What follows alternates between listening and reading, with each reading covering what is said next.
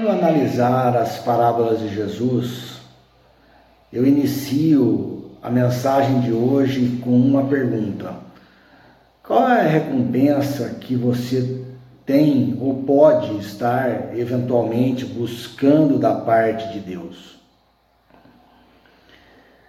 Pois bem, nesta parábola de Jesus, nós veremos uma situação que a princípio nos causará um certo espanto, mas depois trará grande libertação. Como tudo o que Jesus fez. Nós vamos ao Evangelho de Mateus, escrito diretamente aos Hebreus, no capítulo 21, e vamos ler dos versos 28 a 31. Jesus diz assim: O que vocês acham? Um homem tinha dois filhos. Chegando-se ao primeiro, disse: Filho, vá hoje trabalhar na vinha. Ele respondeu: Não quero ir. Mas depois, arrependido, guarde essa palavra, foi Dirigindo-se ao outro filho, o pai disse a mesma coisa. Ele respondeu: Sim, senhor, mas não foi. Qual dos dois fez a vontade do pai? Eles responderam: O primeiro. Então Jesus disse: Em verdade lhes digo que os publicanos e as prostitutas estão entrando no reino de Deus primeiro que vocês. Bom, nós nunca veremos em nenhum dos evangelhos Jesus exortando é, um pecador da maneira como ele fazia com os religiosos. O grande problema da incredulidade de, em Israel era justamente os religiosos. Por quê? Porque eles faziam as coisas certas buscando recompensas. Então, eles faziam as coisas certas? Sim, faziam, mas eles buscavam recompensas. Então, o coração deles não estava, na realidade, direcionado ao, ao arrependimento. O que é o arrependimento? É uma mudança de mente. Por isso que Paulo vai lá em Romanos 12, ele vai nos ensinar o seguinte: não vivam conforme as paixões deste mundo, mas deixe que Deus transforme o pensamento de vocês, renove o pensamento de vocês para que possa experimentar qual é a boa, agradável e perfeita vontade de Deus. Então, aqui na parábola, nós não vemos nenhuma recompensa sendo oferecida pelo pai. E por que, que o filho, um filho foi e o outro não foi? Não foi pela recompensa, porque não havia recompensa. Foi pelo relacionamento foi pelo conhecimento de quem o Pai é, foi por saber que Deus já nos abençoou antes mesmo de nos formar a cada um de nós. E isso tudo se relaciona com o que acontece em Gênesis principalmente no capítulo 3. Por isso que eu sempre insisto com vocês que nós precisamos conhecer Gênesis, principalmente os capítulos 1 a 3, pois ali está a essência de tudo que vai acontecer depois. Vejam, por que, que Jesus fala assim, é, que o filho que disse não quero ir, ele arrependido foi e depois ele menciona os publicanos e as prostitutas. Ele está falando com os religiosos. Ele está dizendo para os religiosos o seguinte: olha, as prostitutas, eu não vim aqui acabar com prostíbulo nenhum. As prostitutas, E os publicanos, eles entram no reino de Deus antes de vocês. Por quê? Porque eles têm sede e fome de justiça.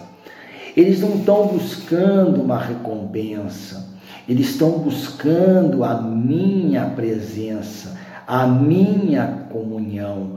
Eles estão buscando estar comigo. Eles me valorizam e me reconhecem como o homem feito como um outro homem qualquer, mas que veio a esta terra para trazer a mensagem de Deus e dar a recompensa a vocês, não a mim. Porque Jesus não tinha o que ter de recompensa. A grande recompensa que ele poderia ter e que ele acabou tendo quando ele volta para os céus, ele já tinha antes. Então, quando eu estou falando para vocês da questão da recompensa, não é que nós não vamos ter recompensa, a recompensa já é dada. O problema é que nós perdemos a recompensa justamente porque nós focamos a nossa mente em Deus pela recompensa. Então nós vamos ao culto pela recompensa, nós vamos, nós fazemos um, um trabalho na igreja pela recompensa, nós criamos um ídolo na nossa mente que não tem nada a ver com Deus. Veja, irmãos, essa questão é tão séria da religião, e o cristianismo é uma religião, e graças a Deus nós lá do Jardim Amanda, nós somos uma família cristã que vivemos uma vida cristã e não uma religião, porque é a mesma coisa eu falar que odeio futebol, mas dizer que eu torço para um time. Então o cristianismo não tem nada a ver conosco. O cristianismo tem a ver com os religiosos. Nós vivemos uma vida cristã, mas a questão é tão séria que se Jesus fosse filho de evangélico, ele nem ficaria preso, porque nós faríamos uma campanha para soltar Jesus e nem para a cruz ele iria. Então, o que, que nós precisamos pensar? O que que o que que o que está acontecendo aqui? Jesus está trazendo a memória dos dos fariseus e dos saduceus e dos hebreus da época, dos religiosos, aquilo que aconteceu em Gênesis. Porque lá Deus não proibiu o homem de comer o fruto. E veja que nós somos chamados a frutificar. Olha como o diabo é. O diabo sabe que nós somos chamados a frutificar. O que é a igreja? A igreja é uma comunhão de santos direcionada a frutificar, a trazer mais gente para o Evangelho, agregar mais gente para o Evangelho. E o diabo sabia disso. Então o diabo lá em Gênesis 3, vamos abrir aqui, ó, ele fala, ele fala assim: "Ah, é, Deus falou de frutos para vocês, então vamos falar sobre frutos". E frutos é um assunto que eu gosto bastante. Vamos falar de frutos. É certo que se vocês comerem o fruto, vocês não vão morrer. Então, o homem, e na verdade, ele já era a verdadeira igreja, porque ele se juntava debaixo das, da, da árvore de frutífera, que haviam muitas, para comer. Quando o diabo fala isso, o diabo está criando um método contrário, dizendo o seguinte: olha, vocês não são merecedores desse fruto.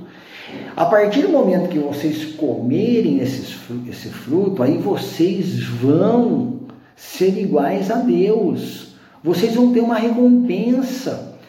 Por que que, por que, que Lúcifer ele se transforma em Satanás? Não é porque ele fez nada errado. Ele não fez errado ele fez o certo, mas o problema é que ele queria a recompensa. Ele queria ser Deus. Mas nós não podemos dizer que Lúcifer agiu errado. Ele era o sinete da perfeição, o selo da perfeição. Sinete é o selo. É como se ele tivesse um certificado de que ele era perfeito. Então, ele, se ele era perfeito, ele não fez o errado. Mas por que, que a concupiscência entrou no coração dele? Porque ele quis a recompensa da glória de Deus. E quantas vezes nós buscamos a Deus pela recompensa? E aí vocês vão me dizer, mas então eu não vou ter recompensa? Sim, a recompensa já está dada. A questão é não buscar a Deus pela recompensa. Veja a estratégia do diabo. Olha, vocês já comem, vocês já formam a comunhão, vocês não têm falta de nada. Deus supre todas as necessidades. Isso era a realidade, mas o que, que o diabo faz? Olha, para vocês realmente serem alguma coisa, terem uma recompensa, vocês precisam comer o fruto. Ter, vocês precisam de alguma recompensa, e o homem era carente de recompensa. Por isso que Jesus, lá em Mateus 16, ele vai dizer o seguinte: os fariseus e os saduceus se aproximaram dele e pediram que ele mostrasse um sinal vindo do céu. O que, que ele fala para esses fariseus? Ele fala, assim, ele fala assim: geração perversa e adúltera pede um sinal, mas nenhum sinal lhe será dado, senão o de Jonas. E deixando Jesus se retirou. É isso que Jesus faz. Quando nós pedimos sinais para ele, quando nós pedimos recompensa para Ele, Ele não é bobo, Ele é o Rei dos Reis, o Senhor dos Senhores, Ele é a verdade, a vida, o caminho. Então Ele sabe o que está no nosso coração. Então Ele não vai satisfazer isso. Pelo contrário, Ele vai nos ensinar a não ter aquilo suprido para que nós aprendamos a fazer como? Da maneira correta. O filho da parábola que nós lemos, ele foi porque ele sabia que tinha que fazer da maneira não dele, mas da maneira como Deus determinou. É assim que nós devemos ser.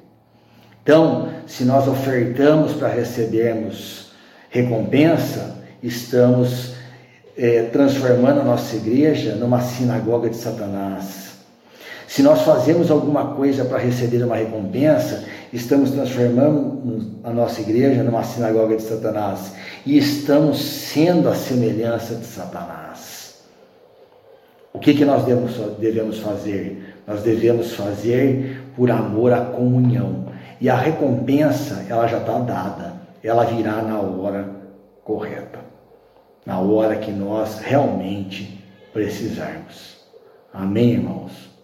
É muita coisa para ser dita, mas esse é um pequeno, pequeníssimo resumo de tudo aquilo que nós poderíamos falar só a respeito dessa pequena parábola de Jesus que tem milhares e milhares de interpretações. Um grande abraço a todos, Deus os abençoe em nome de Jesus. Tchau.